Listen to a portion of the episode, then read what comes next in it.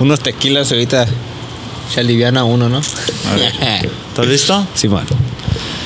¿Qué onda gente? Bienvenidos a su podcast Inforo. Mi nombre es Luis Andrade. Para todos aquellos que es su primera vez escuchando este podcast, en este podcast uh, yo invito gente, amigos, uh, conocidos, gente que admiro.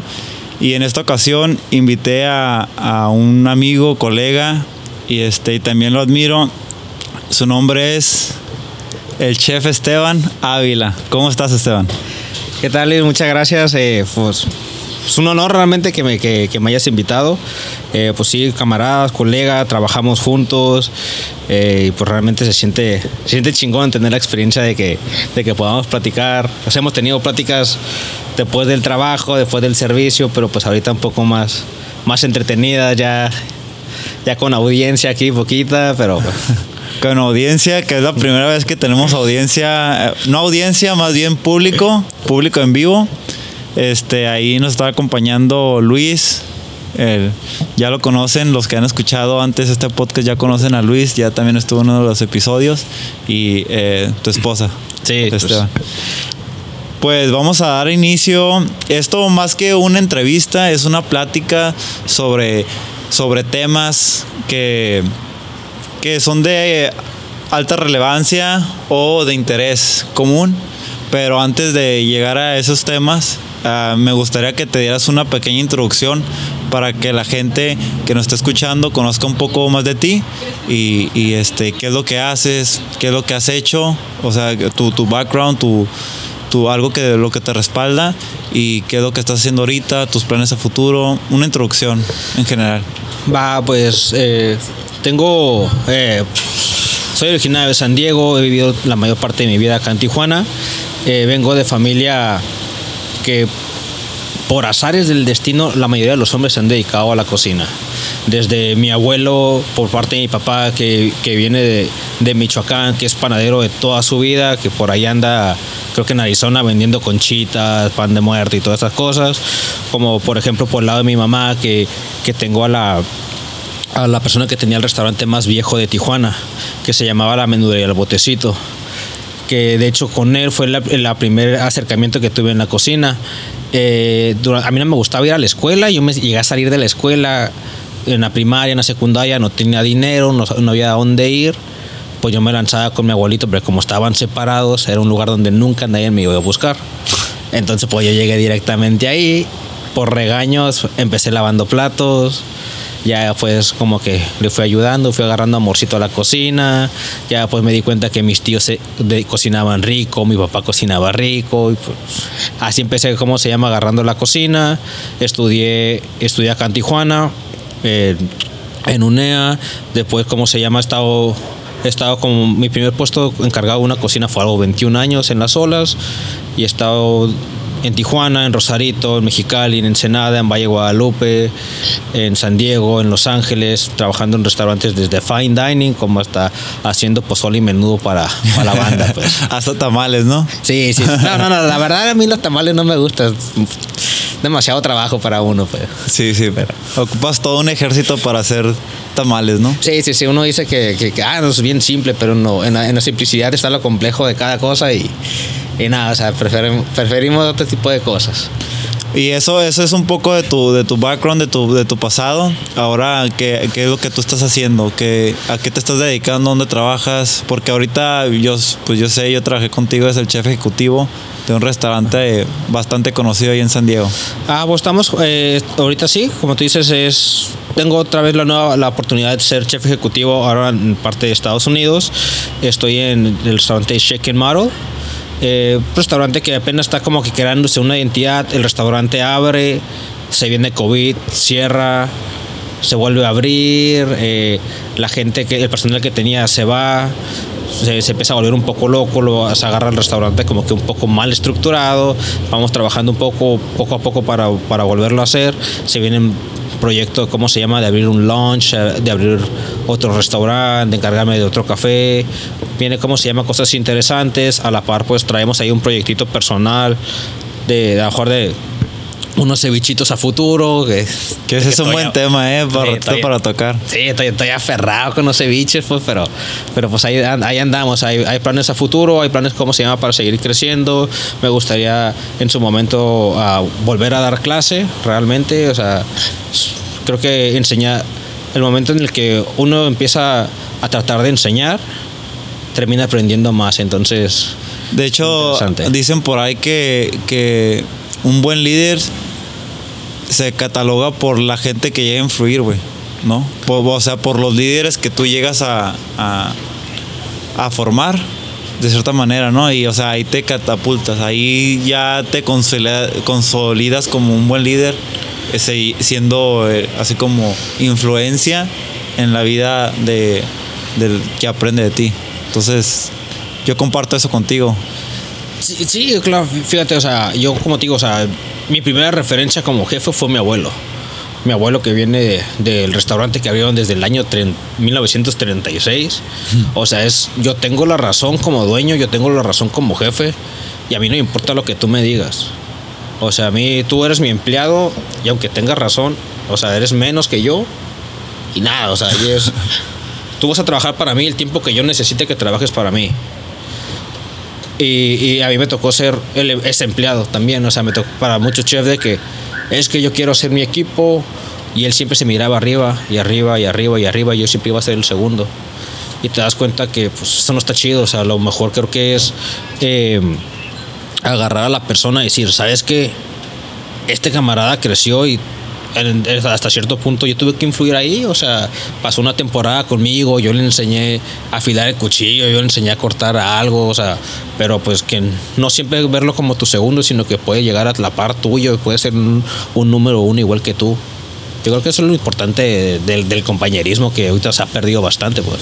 Yo creo que se ha perdido, pero de cierta manera se está recuperando, ¿no? Porque siento que yo tengo varios, varios conocidos, colegas también, en otro rubro que no es la gastronomía, que, que ya tiene esa mentalidad de tratar de impactar a gente, ¿no? Que sería formar un equipo de trabajo de gente altamente capacitada o la que no está capacitada, que tenga aptitudes suficientes para poderla capacitar, ¿no?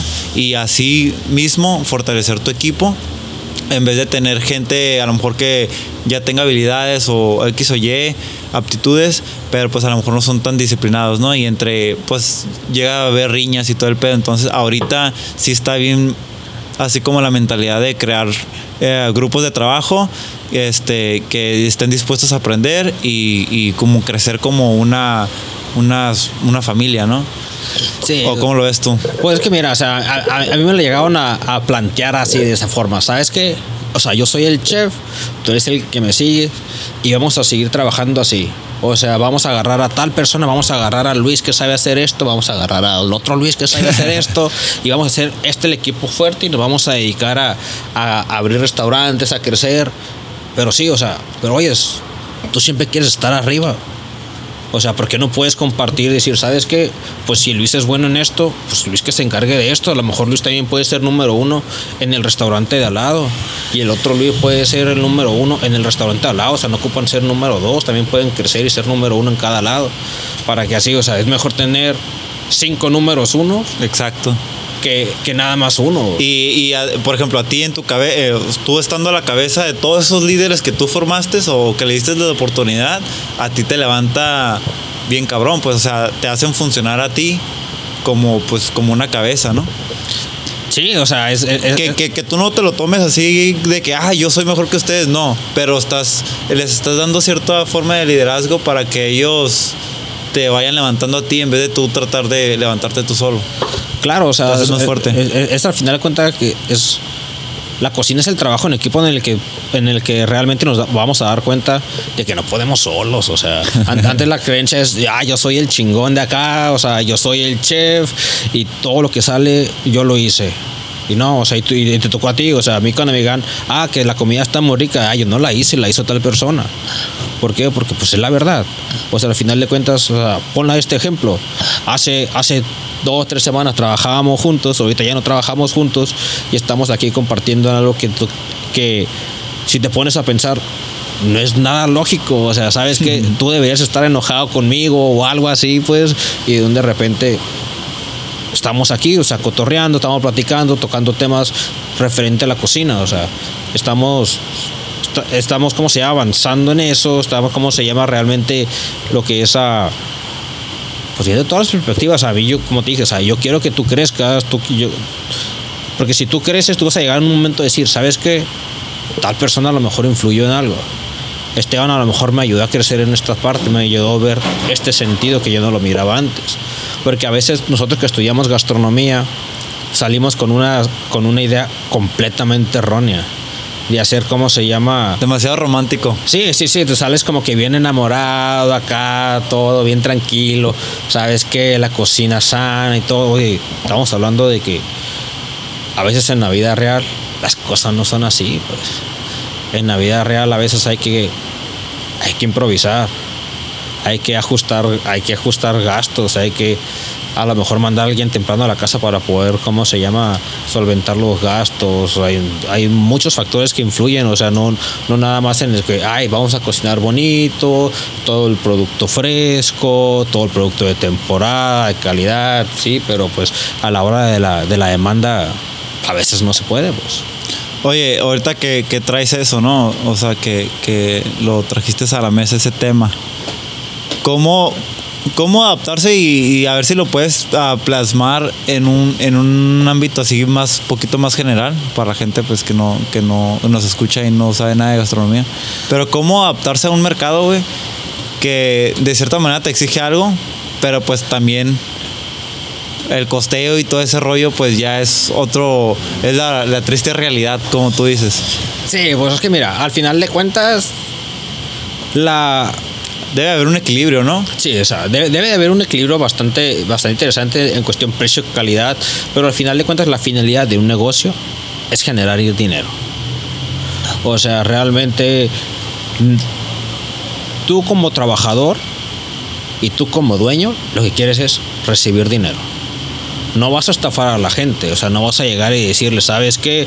Te voy a vender este chicle que vale un peso en, cinco, pero pues vas a tratar de, ¿cómo se llama?, de buscar algo más similar a lo que tú necesitas.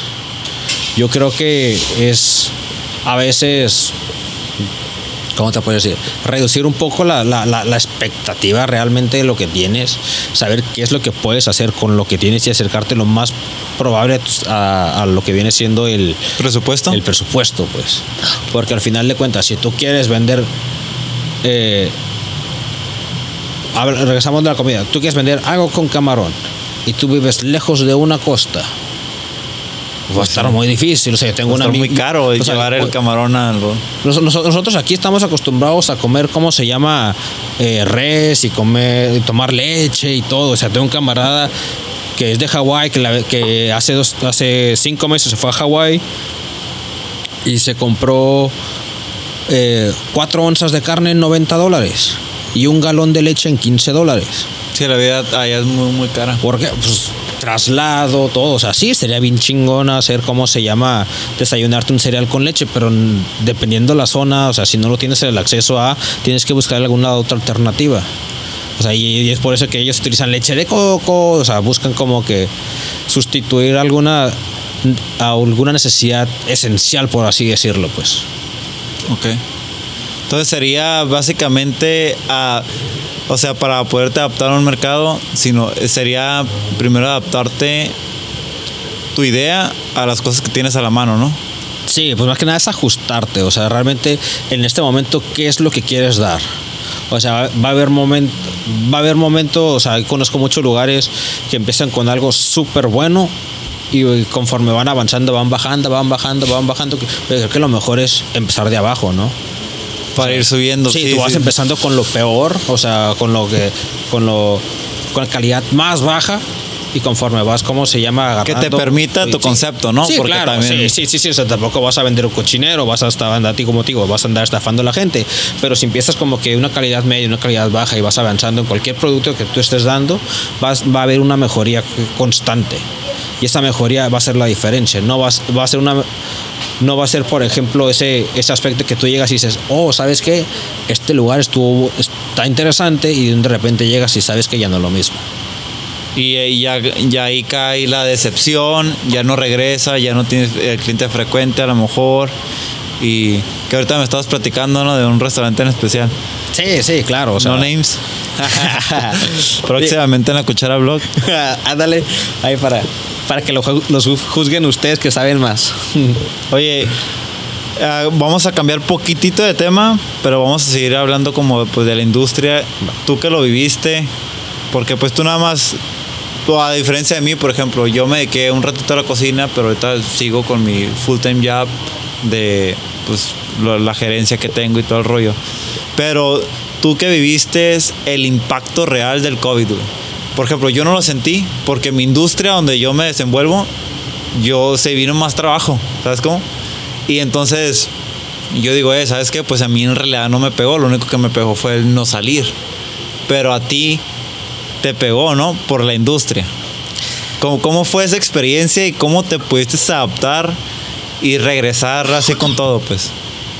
Pues que te digo, mira, el, año pasado fue completamente extraordinario para mí. O sea, se vino la pandemia, tenía a mi esposa embarazada. Eh, eh, afortunadamente trabajaba en una reservación india. Entonces, aparentemente, las leyes de California no, no importan en esa reservación india. Sí, estuve dos, fuera, dos meses fuera, ¿cómo se llama? Del, del, trabajo. Pero al momento de regresar, como, como esta reserva se pasa, se pasa todas las leyes, cayó demasiado trabajo. Ok. O sea, afortunadamente siempre, o sea, no, me faltó no me faltó trabajo, gracias a Dios, y, porque sí, sí venía difícil la situación de, ¿sabes qué? Pues recién casado, eh, bebé en camino, no trabajo, no poder hacer muchas cosas, pues sí como que me andaba volviendo medio loco, la verdad, o sea, andaba cagando ahí por unos lados y, y, de todo, ¿no? Pero al final de cuentas, eh, pues sí se Ah, en el trabajo en el que estuve sí lo supe llevar. O sea, me tocó gente en la industria que trabajaban en hoteles que hasta la fecha le dijeron, ¿sabes qué? Vas a regresar tal día y es fecha que no regresa. Porque se cayó completamente el hotel, porque la comida ya no quiso.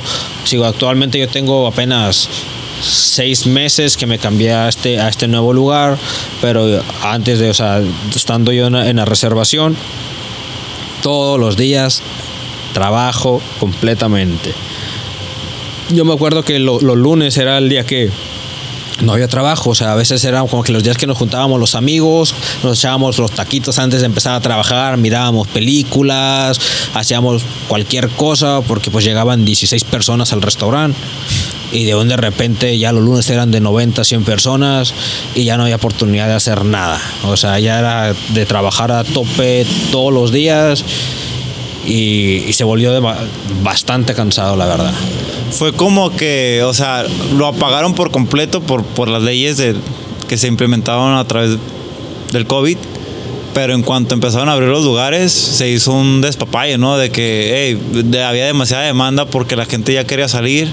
Y fue lo que tocó a ti, ¿no? De que esta carga de trabajo Sí, claro, o sea, fue una, fue una carga de trabajo que inclusive cuando se habló del segundo cierre, o sea, el dueño, el dueño de la tribu fue, ah, ¿sabes qué?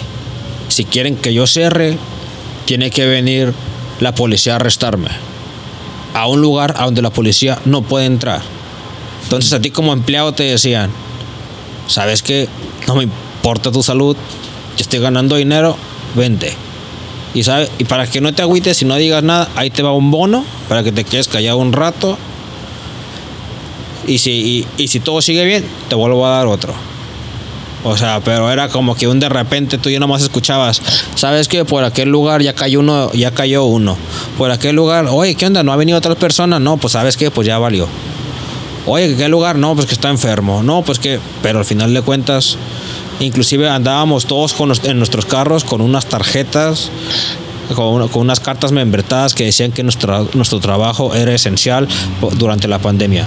No era esencial trabajar en un casino en la pandemia. O sea, no había, no, no había, o sea, fue, fue, fue mucho riesgo. O sea, muchas veces mi jefe estaba embarazado, yo estaba embarazado, o sea, no había forma de decir, era, era, era muy, muy estresante, pues, o sea. No, pues sí, pues sí me imagino, ¿no? Una experiencia así de que todos encerrados en la, en la casa y ustedes ah, pues trabajando casi casi a fuerzas, ¿no? Sí, y luego te decían, oye, respeta los, los seis pies, el metro y medio de, de- de separación, estando en una cocina donde no se puede. Sí, una cocina nunca es suficientemente grande para Ajá, o sea, respetar eso. entonces era como, éramos cuatro personas y, y nos estorbábamos unos al otros al dar la vuelta. No se puede, o sea, no, no, no puede pasar. Y era como que eh, un- un- uno, uno de los míos, de mi esposa, la, la esposa de uno de mis compañeros trabajaba en un hospital y estaba en el área COVID y era como que, oye, yo le decía, no te preocupes, él ya ni siquiera la ve, o sea, tiene como dos meses que no la ve, o sea, no te preocupes, pero no estaba, no estaba nada, no estaba nada seguro, no estaba nada a gusto, o sea, si un de repente, si alguien faltaba era, hey, ¿qué onda? ¿Qué pasó? ¿Está enfermo o no está ¿Se enfermo? murió o qué? Ajá, o sea, era como que sí estuvo bastante estresante para, para- más que nada por la etapa que te dices, ¿sabes qué? Es que tengo, tengo, tengo un bebé, o sea, en camino y, pues, oye, pues más importante, empiezas a valorar más el- la salud que el dinero, pues. Sí, sí, claro. Claro, no, y aparte en tu situación de que pues tenías el baby en camino y todo eso es, es a alto riesgo y decías, no, pues qué rollo, ¿no? Sí. Y a todo esto, ¿tú crees en la vacuna? Ah, claro, claro, claro. O sea, al final de cuentas, mira, para mí todo lo- soy una persona que le tengo miedo a las agujas. No me gusta vacunarme. Pero pues si hay algo que te da un poquito más de seguridad de que al final de cuentas es lo único que tenemos seguro. Todos sabemos que lo único que tenemos seguro es la muerte. Más vale prevenir con algo que puede ser experimental. Pero ajá, pero pues si puedes aguantar un poquito más, pues juégale ahí los tiempos extra, pues ahí, ahí, juégale un poco, apuéstale a aguantar un poquito más, o sea, no quieras que te lleve ahí una, una gripita más fuerte, ¿no? O sea, No, a mí, por ejemplo, a mí me dio. O sea, no es que yo no crea. Sí, siento que fue experimental porque la sacaron muy rápido y todo el pedo, pero pues como tú dices, güey, si me garantiza que, que no me voy a poner tan mal, pues chingue su madre, ¿no? Que me salga, no sé, güey, un, un cuerno o algo, no hay pedo, pero pues el pedo es estar vivo, ¿no? digo, al final de cuentas, al final de cuentas te la regalaron, pues, o sea, tampoco Sí, dices sí. como que, dices, bueno, o sea, estoy invirtiendo. aparte tanto. el hecho de que lo saquen temprano, o sea, nosotros no somos científicos ni nada por el estilo como para saber de que si la sacan más rápido es menos efectiva o es o este o es 100% experimental o o sea, no sabemos, ¿no? Porque también pueden haber tardado no sé, años y también pudo haber estado madreada, ¿no? Pues es que... ¿O tú qué piensas? No, pues es que eh, es como la persona cuando llega a un restaurante y dice, no, pues que este menú está bien fácil. Sí, o sea, está bien fácil leerlo. Pero todo el trabajo que lleva atrás, toda la desvelada, todo el que te digas, este, este sabor tiene que cuadrar con este sabor, o sea, esta textura con esta textura. O sea, al final de cuentas, nosotros nomás vemos al final por encimita, pero no vemos todo el trabajo que hay detrás. Pues sí, o sea, muchas, o sea, a mí, una, vez una persona me dijo, no, pues es que salió bien, salió bien rápido, ¿cómo se llama la, la vacuna? Le dije, pues ¿qué querías? ¿Que se esperaran más? Que se muriera más, O sea, más gente. eh, Está, está muriendo un montón de gente, o sea, no te basta esa, ¿quieres que se muera más? O... A, a mí una persona me dijo, un, un colega en el trabajo me dijo, eh, ¿sabes qué? Yo no creo en la vacuna, o sea, no me la voy a poner ahorita, pero también estoy tomando mis precauciones, o sea, me la voy a poner después, ya que esté probada, ya que esté aprobada por la FDA y todo el pedo, pero, pero de todos modos voy a tomar mis precauciones, porque obviamente creo en el virus, no quiero tener side effects, ah, efectos de posteriores a la vacuna, pues este, me voy a esperar. Pero hay gente que no creen en la vacuna, güey, y ni siquiera toma esas precauciones, ¿no? Nomás está afectando a otra gente y eso también está medio gacho, ¿no? Yo lo que te puedo decir, ¿por qué en México se toma la temperatura en las manos y no en la frente? Lo único que te puedo decir, loco. O sea, realmente estamos hablando de una persona que lamentablemente creemos en una mala información muy mala. Y más con las redes sociales, ¿no? Sí, o sea, el, el acceso a tener información se convirtió en, eh, en una plataforma en la que cualquier persona puede poner cualquier cosa. Sí, o sea, yo me, yo me acuerdo cuando, cuando yo me- miraba encabezados de 400 mil personas mueren de COVID en Estados Unidos. Si te lo ponen así, es impactante. Pero si te lo ponen en estadísticas y te dicen, ¿sabes qué? El 0.06% de Estados Unidos murió. Ah, 0.06. No hay pedo que se me. Llega, hasta o sea. llegar al 2%, ¿no? Es más oxígeno, es más oxígeno para nosotros. ¿no? Que, que está esta con- conspiración que se me hace bien estúpida. Que, hey, ¿sabes qué? El gobierno lo hizo para eliminar a los viejos. ¿Sabes? Como para, para no dar pensiones, ¿no? Que está muy caro. ¿No, no- no- no te acuerdas algo que, te- que tenía que ver con el Chapo? No. Decía que COVID, que era. De, algo tenía que ver así, que empezó a decir la gente. y Yo me quedé como que, oye, o sea, la gente realmente le, le tiene amor al chisme, o sea, le tiene amor al morbo. Así que te dice, oye, que está bonito. o sea, Sí, sí. O sea, No, no, está cabrón. Y, y es, pues, como tú dices, ¿no? En resumen es eso, ¿no? De que tanta acce- el acceso a la información se presta para la malinformación, pues, o sea, de que Sí. son puro, ya puro mitote, puro a ver qué dice la gente, cómo influyes o, o la gente, ¿no? O sea, a ver si la gente se cree esto. O sea, por ejemplo, lo del chip, güey. O sea, eh, güey, la- el gobierno nos tiene controlado con las redes sociales, güey. No, no ocupan un puto chip, güey. Claro, claro, claro. Oye, se, se- se- se hizo un experimento, un experimento social en, en, no, Asia, en Asia, en Francia, no acuerdo en qué parte de Asia, pero también fue en Francia y en, creo que fue en un pueblo de México, por Michoacán o no sé qué. Se mandó por, por WhatsApp, "Ey, ¿sabes qué? Está este carro con estas características, hay dos personas, son pedófilos, están matando, están, ¿cómo se llama? Agarrando niños, habla. En los tres lugares hubo, hubo registradas muertes con personas que tenían esas características. ¿Por qué? No se informan. No se informan. Aquí Facebook, Facebook es, uh, Facebook es mejor que Mejor que López Dóriga. Sí, que los noticieros, que la mañanera, que todos. O sea, Facebook, lo que diga Facebook, porque en Facebook salió, porque mi tía me dijo, porque fulanita me dijo, fíjate que la vecina, fíjate que el amigo de un, de una, el, el primo de un amigo, y pues así se las han llevado, pues. Sí, y, y eso está, está, está gacho porque, pues, o sea, crea gente ya, en vez de ser la gente consciente de cosas, ya la hace, pues, no sé si, no sé si inconsciente sería el término adecuado, pero pues ya que eh, ya no toma medidas de precaución en este caso como fue lo del COVID, güey, ¿no? Pues sí, es que, es que automáticamente también la gente creyó, ¿sabes qué? Ya tengo vacuna, ya soy inmune, ya soy inmortal y ya no me pasa nada. Y sabes, ahí, ahí fue a dar. Y ahí fue a dar. Y ahí va, y ahí va, y ahí va. O sea, te están diciendo, ¿sabes qué? Es lo mismo que la influenza. La influenza te dicen, ¿sabes qué? Te voy a inyectar una vez al año contra influenza Yo nunca me vacuno. para que cuando te dé no te la pases tan mal. Ajá. O sea, sí, o sea, para que ahí des eh, un- un- una gripita de unos dos, tres días. Pero yo Pero no te la pases encama- encamado Ajá, una semana, pues. Sí, pero es que al final de cuentas, resúmelo a la vida real. Una semana fuera del trabajo es una semana menos de sueldo y quién es el que va, el que va a batallar para vivir. Exactamente. Uno, o sea, tú quieres estar al 100, por ejemplo, pues para poder trabajar, para poder se- seguir, ¿cómo se llama? Generando lo que tú generas y poder seguir viviendo. Eh, es como, por ejemplo, yo ahorita, mi mentalidad que yo le, yo le he dicho a mi esposa, uno como padre ya no se puede sentir mal. Porque al niño no le va a interesar si estás, si estás enfermo, si estás crudo, si te sientes mal. Él está al 100, él está de buenas y hay que seguirle el ritmo. Porque si no, el único que batalla va a ser uno. Entonces, si hay algo que te dice, ¿sabes qué? Pues con esto, si te tomas esto, no te va a ir tan mal, pues bueno, date. Sí, sí. Pues más vale prevenir que lamentar en estos casos. Oye, voy a cambiar un poquito radical de, de tema porque se me hace, no sé, siempre que hablamos como de este tipo de temas, das opiniones bien curiosas y, o sea, y están debatibles, güey.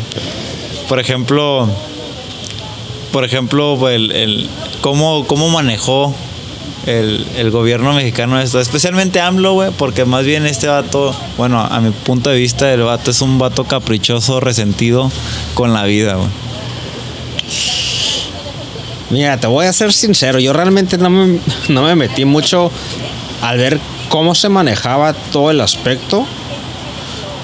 Eh, soy una persona que trato de, de- de llevarme lo más lejos posible de las noticias, pero que a veces entre menos sabes, más disfrutas y más feliz eres. Eh, y al final de cuentas, pero al final de cuentas, o sea, a mí sí me llegaron a hacer el comentario de que me decían, hey, es que van bien lentos, ¿cómo se llama? Eh, la, la vacunación en México. Y yo, hey, aguanta, ¿sabes qué? Va un mes y medio. Ya le dieron a estos, a estos, a estos, a estos. ¿Van lentos realmente? O sea, la gente, la gente a veces es, es- es medio becerra y no quiere hacer las cosas. O sea, pero ahí, ahí se les dio. Pero ahí estás hablando específicamente en el lado de la vacuna. Pero cuando empezó y no había vacuna todavía, güey, los doctores no tenían ni siquiera equipo esencial para tratar a los pacientes, güey. No traían ni siquiera guantes, no tenían equipo higiénico para tratar a ninguno de sus pacientes. Sí, pero, pero Y- eso, eso ya estaba colapsado desde antes. Pero, o sea, en, en esto, por ejemplo, güey, o sea, eh, eliminó un programa que, que era para los... o- otra copita ¿no? Sí, sí, claro. Este. Sí, por favor. Este. Eliminó un programa que era especialmente. Era un fondo especial para ah, desastres naturales. Y lo decidió invertir que en su tren Maya, que en su aeropuerto, aeropuerto Pedorro. Y una refinería que se la compró Shell, que es una compañía. Creo que es. Ni es de Estados Unidos, pero la compró. Una refinería, ¿no? Pero, ¿por qué no invertir ese dinero a, a lo algo más básico que, que todo ser humano necesita, güey? La salud. O sea, ¿por qué no invertirlo? Se invirtió mucho dinero en otras cosas que, que no. Que, que no se necesitaban. ¿No? Y eso, y eso es de lo del. con respecto al mal manejo, pues. Porque las vacunas, obviamente, la gente decide si se la pone o no. Pero los otros aspectos. ¿Cómo ves? Pues mira, realmente darle, darle, darle el, po- darle el poder, como yo te lo he dicho muchas veces, dentro de mi cabeza México no está preparado para una democracia. O sea, México, ¿Debería ser dicta- dictadura? pues a lo mejor, a lo- yo creo que a lo mejor sí sería, o sea, si, si lo miras, si, te lo venden bonito en el que dices, ¿sabes qué? La, la, democracia es, es bonita, es bonita porque ah, todos valen igual, todos, ¿cómo se llama? Todos deciden y te lo platican, ¿cómo se llama? Como una película bien romántica. Pero también la dictadura tiene, la, digo, la, la democracia tiene cosas malas. O sea, al final de cuentas, yo no sé, yo no sé de política, yo no sé, yo no sé nada de leyes. Yo realmente no estoy capacitado para decidir quién está, quién está dando una buena, una buena postura o, no. O sea, y así como yo, también hay mucha gente. O sea, al final de cuentas, vale, vale lo mismo el, el- el voto de una persona que trae una maestría como el voto de una persona que no terminó la primaria. Sí, te hablan de igualdad, pero al final de cuentas, oye, estás hablando de que tienen el mismo valor. Creo que debería la persona que está súper estudiada debería tener mejor un poco más de voto porque sabe sabe qué puede qué es lo que puede tocar pues qué es lo que puede qué es lo que nos conviene te digo yo no yo no sé yo, yo no sé realmente acá exactamente qué es lo que que ah sí sabes que este candidato hace esto hace hace lo otro en cuestión de o sea como tú dices de la salud la salud oye ¿Qué, qué, qué lugar tiene un, tiene un sistema de salud bien, bien chido? Canadá. Canadá, Estados Unidos es medianamente bueno. Sí, pero igual, por ejemplo, también si te vas a, a, las de a, la- a las de gobierno, Medicare, Medicaid, también te tardas ahí tus, tus 3, 4 horas en que te atiendan, pues. Cuba también es otro lugares que tiene, o sea, Cuba también es una dictadura, pero tiene la, la salud gratis. O sea, sí, te quitan. Pero la gente se muere de, hambre. Hey, pero, pero no se mueren con una gripa. Pues aquí, aquí, ¿cómo se llama? Pero de hambre sí, güey. Sí. Yo prefiero morirme de una gripa que de hambre, ¿no? Pues, O sea, yo no desayuno y estoy de malas. Imagínate, güey. bueno, no que está acostumbrado a no comer tanto, pues ya, ya, ya le hace, ¿no? Pero, pero al final de cuentas, eh, realmente sí. Creo que no menos. Al final de cuentas, te están vendiendo la idea dentro de los trabajos. Tienes que trabajar, trabajar, trabajar, trabajar, trabajar, trabajar. Pero ¿quién te habla de cuidar tu salud? Ni en, ni en la escuela te enseñan a cuidar tu salud. No, pero ahorita vivimos en un mundo que tenemos. que estamos. Estamos, eh, está en nuestra disposición, en nuestras manos, como informarnos y como malinformarnos, güey. O sea, no estamos ya en, en, eh, eh, o sea, la información ya la tienes en tu mano, en un cuadrito, en tu celular, pues. Ve. ¿Sabes cómo? Si tú te quieres cuidar, te vas a cuidar. Ah. ¿no? Eso está, eso, eso está de ley, ¿no? Pero lo que le corresponde al gobierno es darte las facilidades para que, para que te puedas cuidar. Por ejemplo, en Venezuela, güey, ¿no? Dicen, dicen en Venezuela, a mí no me consta, pero dicen que en Venezuela no hay comida, güey. No hay comida. Entonces, la gente se puede educar de cómo tener una, un- una dieta balanceada para estar, este, no tener problemas cardiovasculares, no problemas de azúcar y todo eso. Pero si no hay disponibilidad de comida en los mercados, ¿cómo le vas a hacer? ¿Sabes cómo? Sí, no, pues aquí está. Y, y es a lo que voy. Oh, Gracias en México, gracias a Dios no, no vimos de eso. A mí no me afectan las decisiones que haga este vato, el, presidente, ¿no? Pero yo sí miro por otra gente que, que puede ser afectada. O sea, no nomás me preocupo por mí, sino me preocupo por la gente que está alrededor, que a veces miro, pues, gente, niños trabajando en la calle, güey. Y digo, eh, pues esta madre no se vale. Y es por eso que digo, eh, ¿sabes qué? Porque este vato destina tanto dinero, a lo mejor no se lo está robando, güey, pero los, lo está dedicando a puros caprichos pendejos que no se necesitan, güey. Esas no son prioridades para, para un país en desarrollo todavía. Sí, o sea, lo, lo- lo invier- lo invierte de, de- de forma errónea, pues al final de cuentas. Y es, es porque al final de cuentas quieren ver resultados, o sea, tienen un plazo de seis, seis años para demostrar algo. Ellos necesitan, ¿cómo se llama? Resultados rápidos. No te van a apostar en un, en un sistema de salud, en un sistema de educación, porque eso te va a durar más de seis años. Es correcto, es correcto, pero es un sistema funcional. Pero, por ejemplo, es lo que me, lo que me dijiste al inicio. Tienes que improvisar, ¿no? Y en, este, en esta situación en específico, que fue lo del COVID, tenías que improvisar. Eh, ¿Sabes qué? No, te, el no se me da abasto los, los utensilios o, insumos necesarios para el sistema de salud, ¿sabes qué? Pues me voy a dejar de este pinche tren Maya. O, o a lo mejor parar poquito el proceso, o a lo mejor no comprar la refinería que ahí está parada y ni siquiera ha creado empleos. De pérdidas el tren Maya creó empleos. Pero, eh, ¿sabes qué? Voy a tener la inversión aquí, le voy a comprar de donde sí. inyectar, voy a producir los pinches guantes que no había. Sí, O voy a hacer un convenio con la compañía y sabes que todo el guante que va va directamente a mi sector salud para poder yo distribuirlo constantemente a mis hospitales y que no le haga falta. Pero que iba primero el capricho, güey. Sí. Salía, por ejemplo, ahí te va otro ejemplo. Salía mucho más barato terminar el aeropuerto que estaba 80% terminado ahí en Texcoco, no sé dónde era, Ajá. que construir, empezar una obra nueva eh, en, el, en el- de este aeropuerto militar de Santa Lucía, güey. Pero se encaprichó porque ah, ya se robó mucho dinero ahí, pues sabes que mejor no le voy a seguir, mejor voy a, a gastarme el triple acá. No, pues que al final de cuentas yo creo que en ese aspecto es el ego de decir, hey, Es el este ego. es del otro. Exactamente. O sea- y no voy a participar en él. Exacto, no, no le voy a terminar el favorcito al otro. Mejor voy a hacer uno bien chingón para mí, que sea mío, aunque tenga que hacer todos esos movimientos, todas esas inversiones, que al final de cuentas, está como tú dices, a lo mejor no, no era del momento. O sea, a lo mejor fuera una pandemia, a lo mejor puedes decir como que ah, lo, la sobrellevas y todo, pero en un momento en el que tú necesitas invertirle en vacunas, en cómo se llama, al final de cuentas, muchos dicen, ¿sabes qué? Con el COVID, el sistema de salud de México se colapsó. No.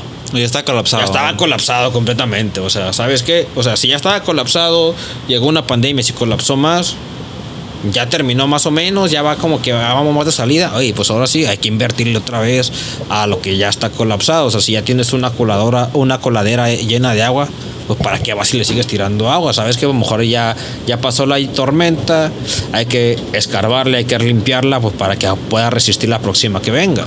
Si es que, si es que viene otra. Exacto. No, y otro, otro, otro de los de las cosas que se vieron afectadas a, gracias a las malas decisiones y fue el apoyo a, lo- a los, a los negocios pequeños, güey. En todo el mundo, los negocios pequeños y medianos son los que crean más empleo que incluso que las, que las corporaciones o, o- o empresas grandes, güey. Entonces, cuando no hay apoyo a ese, a ese sector de la población, pues ya no estás inyectando economía alrededor, pues, ¿sabes cómo? Entonces, mucho, muchos negocios quebraron, mucha gente perdió su empleo y todo eso y yo creo que ahí también se debió haber este inyectado capital para sostener ese tipo de negocios. Sí, claro, o sea, yo tengo un camarada que, que juntó su dinerito durante un par de años, lo invirtió y abrió su lugarcito. Dos meses siguiendo la pandemia, cierra. ¿Y cómo le fue? O sea, se quedó, perdió sus ahorros, perdió su trabajo, se quedó pues, en la calle relativamente y ¿quién le ayuda? Nadie, Nadie, O sea, o y, y no solamente era él, o sea, cuántas personas, cuánta- cuántas personas dejaron de trabajar. Eh, en, en una, en una conversación con una persona me decía, ¿sabes qué? La neta, pues es que yo sí tenía COVID, pero yo necesitaba el dinero y yo tenía que ir a trabajar. O sea, no le, no le importaba enfermar a, fe- a gente porque esa persona tenía que sobresalir. Pero era por necesidad, güey. Exacto, o sea, la persona si no, No iba a por trabajar, inconsciencia. no comía, que te, oye, te están poniendo entre la vida y la muerte relativamente, o sea, porque no nada más enferma, que vas enfermo tú. O sea, se dedicaba a la industria de la cocina y esta persona era como que, oyes, tienes mucho contacto con mucha gente. O sea, estás poniendo en riesgo no una vida, pero tienes que comer. O sea, y tu familia también tiene que comer. Y te queda el momento que dices, madres, moralmente está bien o está mal. Y, sí, ahí te pones así como qué pedo, ¿no? A nosotros nos fue bien. O sea, si a mí me hubieran. de hecho, me dio COVID a mí, güey. Me dio COVID. Estuve dos semanas sin trabajar. Me las pagaron y todo. Pero, o sea, pero a mí me fue bien. Pero la gente que no, que no tenía eso, ¿cómo, ¿cómo se la pasó? O sea, yo no me puedo imaginar eso. O sea, a mí si no me hubieran pagado eso, gracias a Dios tengo un, un- un ahorro así como para emergencias y todo ese rollo. Pero hay gente que ni eso tiene, güey. ¿Sabes cómo?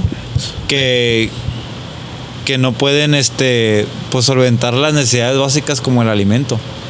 Claro, mira, en lo personal, pues al final de cuentas yo nunca fui muy bueno, apenas estábamos aprendiendo a, a llevar la- lo que es las finanzas en cuestión de la casa. Regularmente siempre vivía solo, siempre estaba solo. Si había dinero. Ah, también estaba- si había di- me junté, sí. si había dinero se gastaba y si no había dinero pues pasábamos hambre. ¿Cuál era la bronca? De repente me junto con mi esposa. Yo no, yo no estaba preparado para tener financieramente para tener un bebé. Siendo sincero, yo no estaba preparado. O sea, yo no estaba preparado para, para pagar una para pagar un cómo se llama Ah, un ginecólogo para pagar una una un parto. Pero pues dije, pues bueno, ya estamos aquí, yo lo quiero, quiero, o sea, o sea, es algo que siempre había querido, nada más que a lo mejor el tiempo fue el que no me favoreció. Se vino un desprendimiento de placenta que ahí estuvo medio exoticón ahí con el niño, el niño se puso en peligro, entonces se le tuvo que inyectar más a ese aspecto, a mantener la, la vi- la vi- la vida seguro de, mi bebé y de mi esposa. Se viene el COVID. Yo no contaba con un ahorro. Yo no con, o sea, yo relativamente iba al día. O sea, a mí, a mí mi familia fue la que de repente, hey, ¿qué onda? Tienen que comer. pues sí, aquí tenemos dos, tres. Y de repente llegaba entre toda la, entre toda la banda una camión, la, la camioneta llena de mandado y nos surtían. ¡pum! Y de ahí nosotros también dábamos a más, fa- más familias para porque ahí entendíamos el aspecto, pues, o sea, en el, en el momento que tú dices, ¿sabes qué? Oyes, no hay pedo, o sea, yo paso hambre. Pero ¿cómo pasa hambre la, la, la esposa con el niño? O sea, Sí, de ahí sí. ya no puede, o sea, oye, sí. Oye, amor, pues a lo mejor no hay tanto dinero para comer, pero ¿cómo le vas a negar la medicina?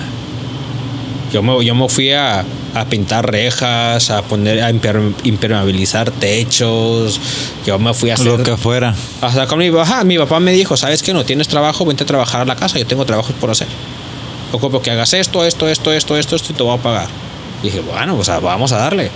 Porque por, tienen que, tienen, que- tengo que atender para medicina, tengo que atender para la salud de, de, de la- de los dos.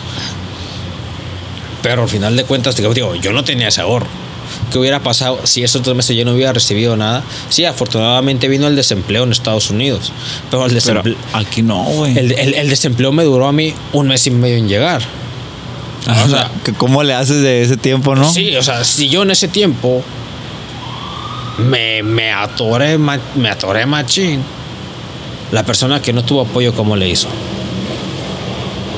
Exacto. O sea, la persona, el, el- padre de familia que ya tiene a sus hijos, que ya tiene a su esposa, porque yo apenas iba para allá, pero el, que ya lo tenía que no tenía trabajo, ¿cómo le hizo la persona que vive al día, que, que vivía al día igual que yo?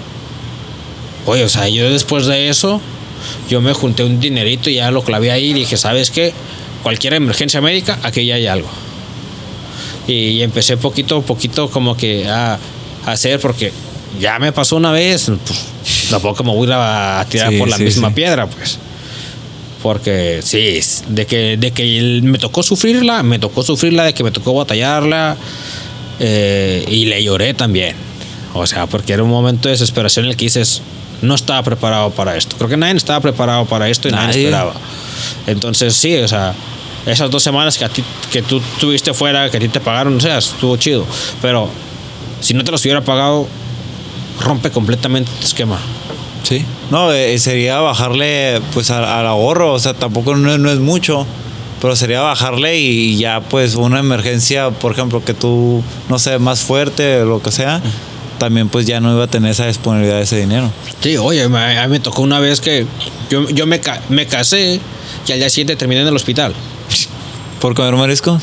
No, no, mi, mi- mi esposa ahí te- se sentía mal, termi- terminamos en el hospital, pero fue así como que, así como ese día me pagaron, ese día me llegó el cheque a las 11 de la noche, a las 11 y media estábamos en el hospital y ya se había ido.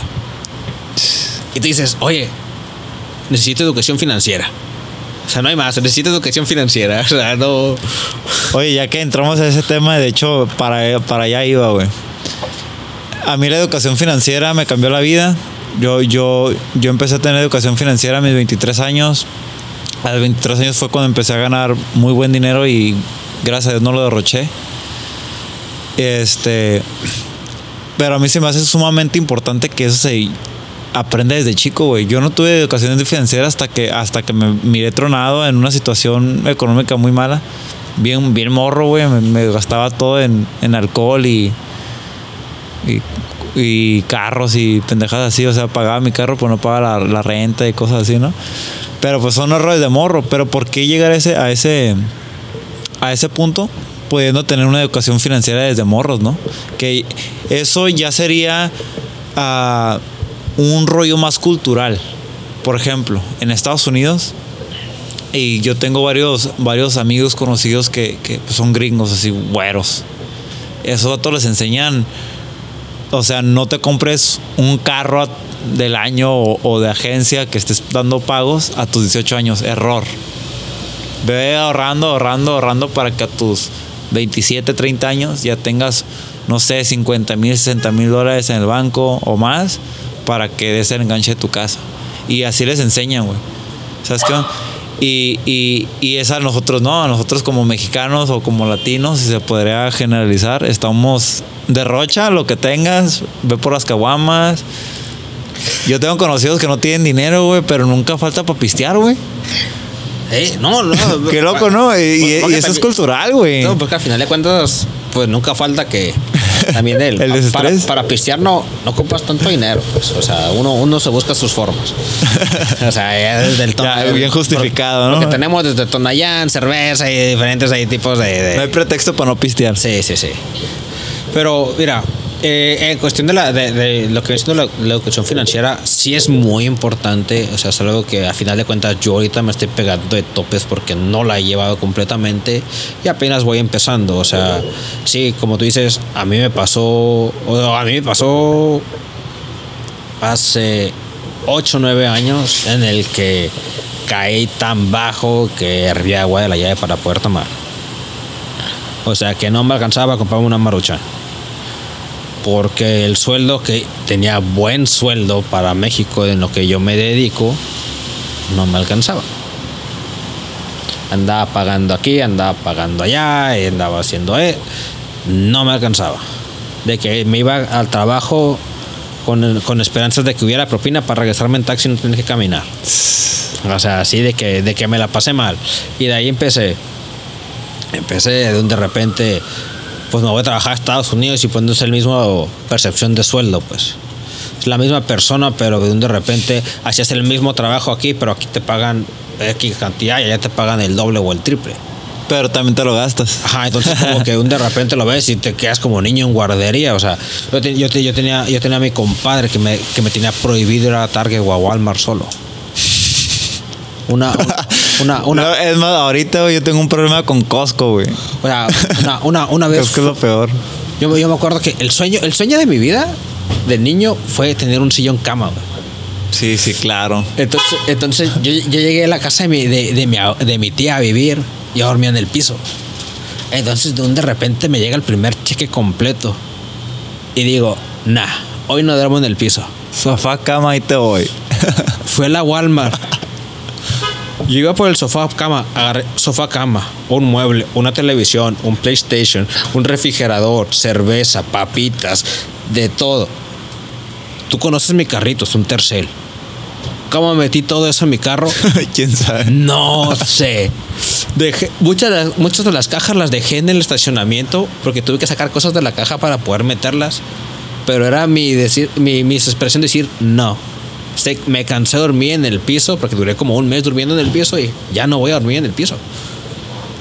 Y sí, o sea, me acuerdo, igual cuando estaba en Los Ángeles, mi papá me dijeron, ¿sabes qué? Voy a ir, voy a ir de visita. Y le dije a mi, compa le dije a mi compadre, ¿sabes qué? Voy a ir, voy a ir voy a ir a la Target. Y me dijo, no vayas solo. Porque, porque ¿cómo se llama? Porque estoy ocupado, no vayas solo. No vayas Espera- es- solo, es- no. espérame y al rato vamos. No, pues llegué. Llegué con, con un Uber de acá XL. Y a bajar todas las cosas. Estufa, o sea, o sea, bueno, no, perdón, fue, fue, refrigerador, fue un montón de cosas, o sea, muebles, de todo, porque iban a mis papás. Nada. Esteban, ¿cuánto te gastaste? Le digo, ¿para qué quieres saber? Ya, O sea, ya están aquí las cosas, ya, Sí, ya para sea, qué. Sí, o sea, y, y- y siempre, y siempre fue así, o sea, en el momento teníamos dinero, había, comprábamos, si no había, pues nomás mirábamos. No había, no había de más. Pero Y, y- y le sufrí. Y, todo eso es cultural, güey. Sí. O sea, todo eso es literalmente cultural. Hace rato leía una publicación que decía, ¿cómo tienes un celular nuevo y andas en transporte público? Exacto. ¿Cómo traes un carro de agencia y estás pagando renta? No tiene sentido.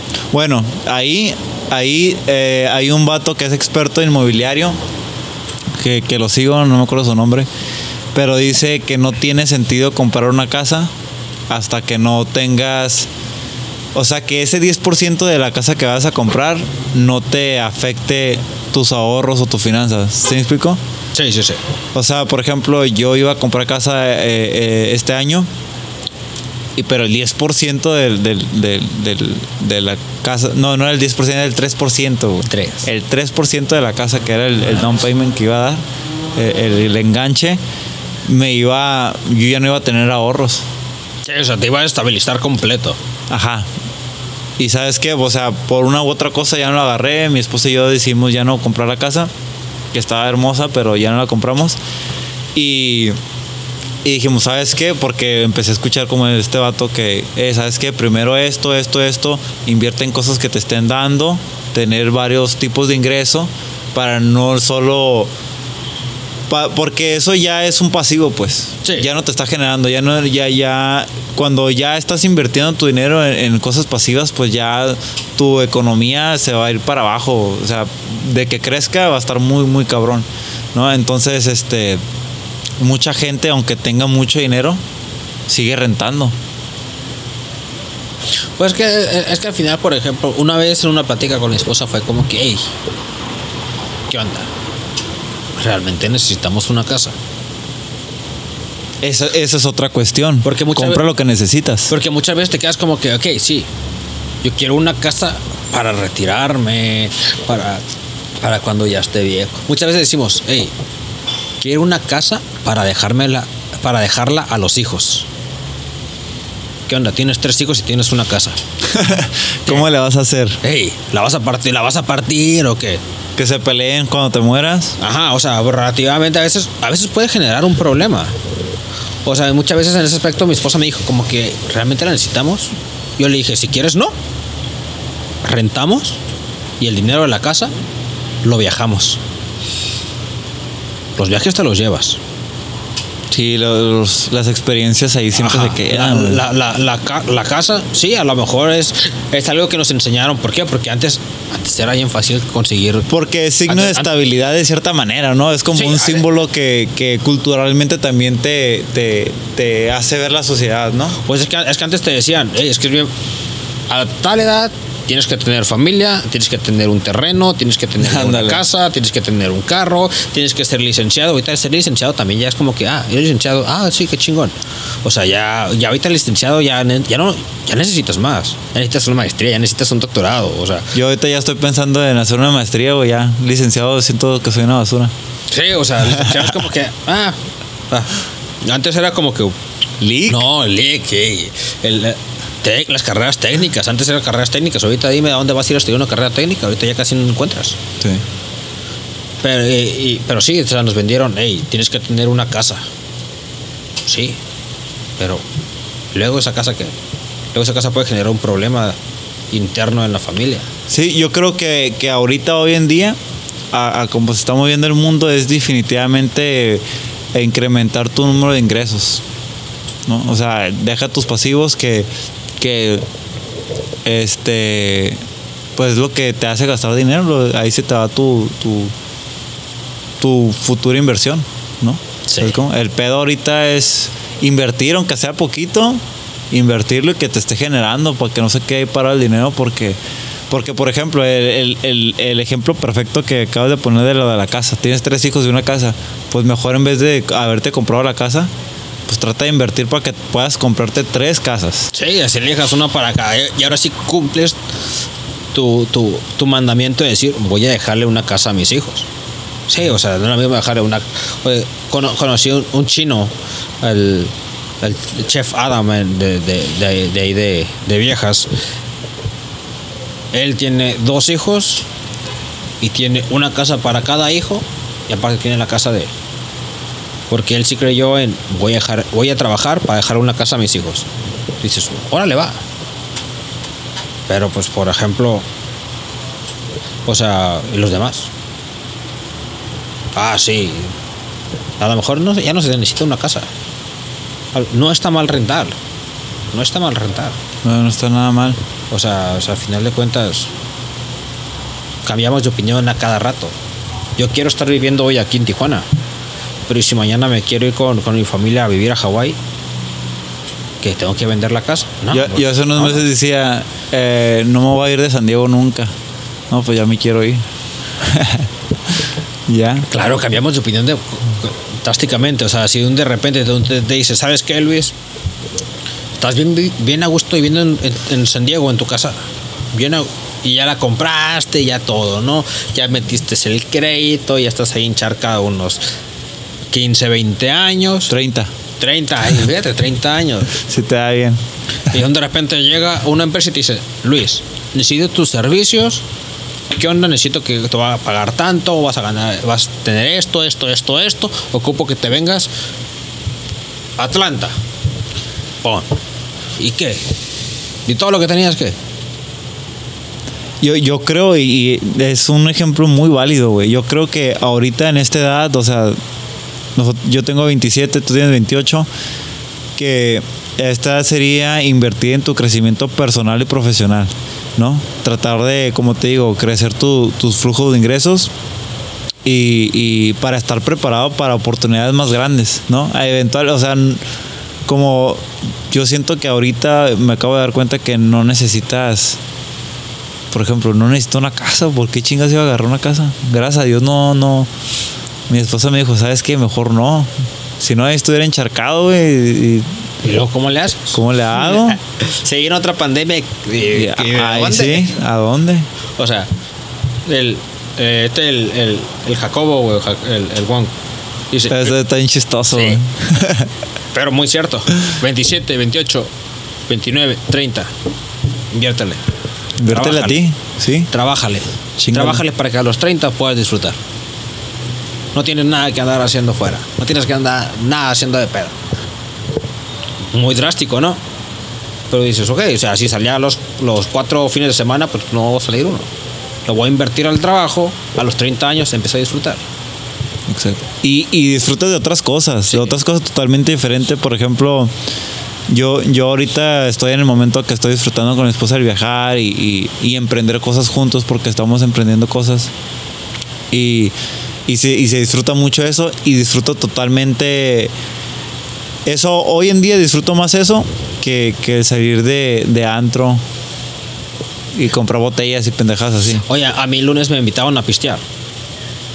Y yo digo, no. Porque ¿Viste? no me dejaron. Dice, "¿Por- ¿pero por qué no? Le digo, es que, es que no, no, no es que me dejaran. También, pero- no. Fíjate, fíjate, acá, acá pasa curioso. güey. Acá pasa curioso porque ella me dice, hey, sal con tus amigos. Sal con tus amigos. Le digo, no, le digo, ya salí un chingo con ellos. O sea, Cuatro años o más, ¿no? O sea, ya, ya, ya salí un chingo con ellos. O sea, con mi compadre viví como tres años con él, güey. O sea, nos mirábamos todos los días, pisteábamos todos los días. Era un desmadre. Oye, pues, ahorita lo que quiero llegar es a mi casa, que me den mi cervecita, que me paguen mi botana, ponernos a ver una serie de televisión. ver, güey. ver este, los juegos, ¿cómo se llama? El Squid calamar, Game, el juego del calamar. Oye, me, me tienen loco toda esta semana. ¿No lo, ¿Ya lo terminaste o no? Eh, creo que sí, pero me quedé dormido en el último capítulo. Creo que sí. Eh, eh, es que, oye, me, me, me dice, eh, eh, estoy trabajando y me llega el mensaje, ¿ya va a salir? Y yo, ah, cabrón, pues todavía no es hora de salida. Le digo, "Mm, ¿qué onda? ¿Por qué? Es que ya quiero seguir viendo la serie. Oye, o sea, ¿te interesa que llegue a la casa para ver la serie? No, no, o sea, no, no para, para, ah, tiene hambre, algo, no, o sea, quiere para ver la serie. Y llego y me quedo dormido, loco. Yo, yo también con mi esposa siempre pone esa, esa regla de que, ¿sabes qué? No se pueden adelantar capítulos. Y yo la sigo, ¿no? Por trabajo y todo el rollo. Y ya de repente vamos como a la mitad y a los dos días ya la terminé. Hija de la... Esa, esa fue una bronca ahorita. Esa es la bronca de siempre. Hey, ¿qué onda? ¿La vas a ver conmigo? ¿O tú la vas a ver y yo me voy a acercar cuando, pues, cuando tenga tiempo? No, es que la voy a ver contigo y no sé qué tanto, que porque te amo y puras de esas, ¿no? y de repente, pon, ¿qué onda? Pues, pues pon la serie. Ay, es que ya la acabé. Ah, no, pues qué chingón. le Pero tú digo. mírala, aquí te espero, ¿no? Sí, sí, sí, sí. Pero la puede volver a ver. Le digo, no, ya para qué. Le digo. Sí, no. Eso yo creo que es súper común en todas las parejas porque ya, ya lo he escuchado varias veces. Mira, ahí está toda roja, mira, que no. No, pues, pues sí, eso, eso, lo de la educación financiera es sumamente importante. Yo creo que todos deberían de tenerlo. Ya sería decisión propia tomarlo o no tomarlo, pero sí se debería enseñar. Claro. Este, es sumamente importante. Muy elemental para que no batallen. Y, y deja que, que el hecho de que, de que se batalle, sino yo, yo creo que, que debería, o sea, si la gente tiene educación financiera y empieza a hacer pequeños negocios, medianos negocios, va a haber más empleo. La economía va a ser mejor porque va a haber más empleo para otra gente que no lo tiene. ¿Sabes cómo? Y, y eso como sociedad creceríamos, ¿no? Sí, o sea, al final de cuentas, entre, entre más trabajos tengas, más, más divisas llegan al país, más divisas llegan a la ciudad, es más flujos, más competencia. Pero la gente a veces, mucha, a veces la gente mira la competencia como mala, pero puede ser demasiado buena. O sea, Sí, al final de hecho, sí. O sea, Te da un estatus de dónde estás, en dónde Sí. estás parado y cómo puedes crecer. o sea, si tú que quieres abrir un restaurante y yo quiero abrir un restaurante, o sea, no es como que yo no voy a tirar, hey, mi restaurante está bien chingón, pero el de Luis está bien culero. no, Luis hace lo suyo chingón, yo voy a buscar lo mío que haga chingón para poder hacerlo. O sea, pero aquí, a- aquí en ese aspecto, no sé, o sea, en- entre más puedas emprender cualquier cosa, hay, gente, hay, hay gente que ha emprendido vendiendo vendiendo dulces, vendiendo, o sea, cosas que relativamente muy, muy sencillas. Pero le sacaban el miedo, pues. Le sacaban el miedo a meterse, a buscar. O sea, antes, ¿qué tan común era que, que compraran los pallets de Amazon, de Costco y todo eso? No, antes no era muy común. O sea, de repente, yo ahorita me meto a Facebook y tengo bombardeado de que aquel, camarada está vendiendo de, de Amazon, el otro está vendiendo del Costco, el otro que de no sé qué. tienda, Robados, pero- De que, oye, pues, o al final de cuentas, pues. El negocio para todos, o sea, sí. Para todo hay. Para, ahora sí que para todo hay target, entonces. Para todo. Sí, sí, no, pues. Ese es, es un tema muy extenso. Para otra, este. Voy a invitar, vamos a hacer un, un podcast acá juntos con el con mi compa el economista. Saludos a Hugo. Saludos, Huguito. Este, no, porque sí es un, un tema muy extenso que, Sí, claro. que estuviera muy interesante tocarlo más a fondo con una persona que conoce un poco más. Sí, sí, sí. Este. Y sí, sí, sí es muy bueno. No, pues yo creo que el día de hoy ya vamos a culminar este podcast. Estuvo muy bueno, la verdad. Estuvo muy bueno, se, me pasó el tiempo de volada. Eh, pues nada más agradecerte pues, a ti por aceptar la invi- invitación, Esteban. Espero que haya una segunda edición porque sí estuvo bueno. Me, estoy a gusto y ese es, el propósito del podcast, ¿no? O no hay- créeme que no hay nada que agradecer. y, O sea, yo, yo encantado. Realmente me gusta platicar, tú sabes que me gusta debatir. Ahí, cuando hay unos, unos alcoholes de por medio, pues se pone más, más a gusto la interesante. plática, o sea, pues sí, dicen que, que, que, que con punto 7 de, de alcohol te vuelves un poco más, te vuelves más creativo, entonces pues sale, salen más cositas, ¿no? Pero no, cuando tú gustes, y si hay segunda, hay segunda, si hay tercera, Nos vamos. No, nada más para hacer mención a la, al- aquí al establecimiento que nos hizo el favor de recibirnos. ¿Cómo se llama Esteban? Ah, se llama, se llama Enoteca Urbana. Está, está, está, está acá en Tijuana, ¿cómo se llama?